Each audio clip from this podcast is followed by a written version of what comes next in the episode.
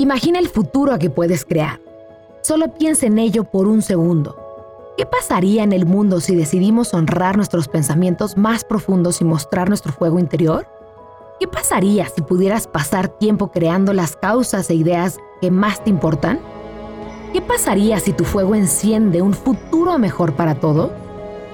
¿Qué pasaría si sacudes y provocas cambio? Honra las voces de tus seres queridos, las voces de tus muertos. Harás que tus ancestros se sientan orgullosos si comienzas a crear y seguir tus deseos. Y serás tú también un gran ancestro.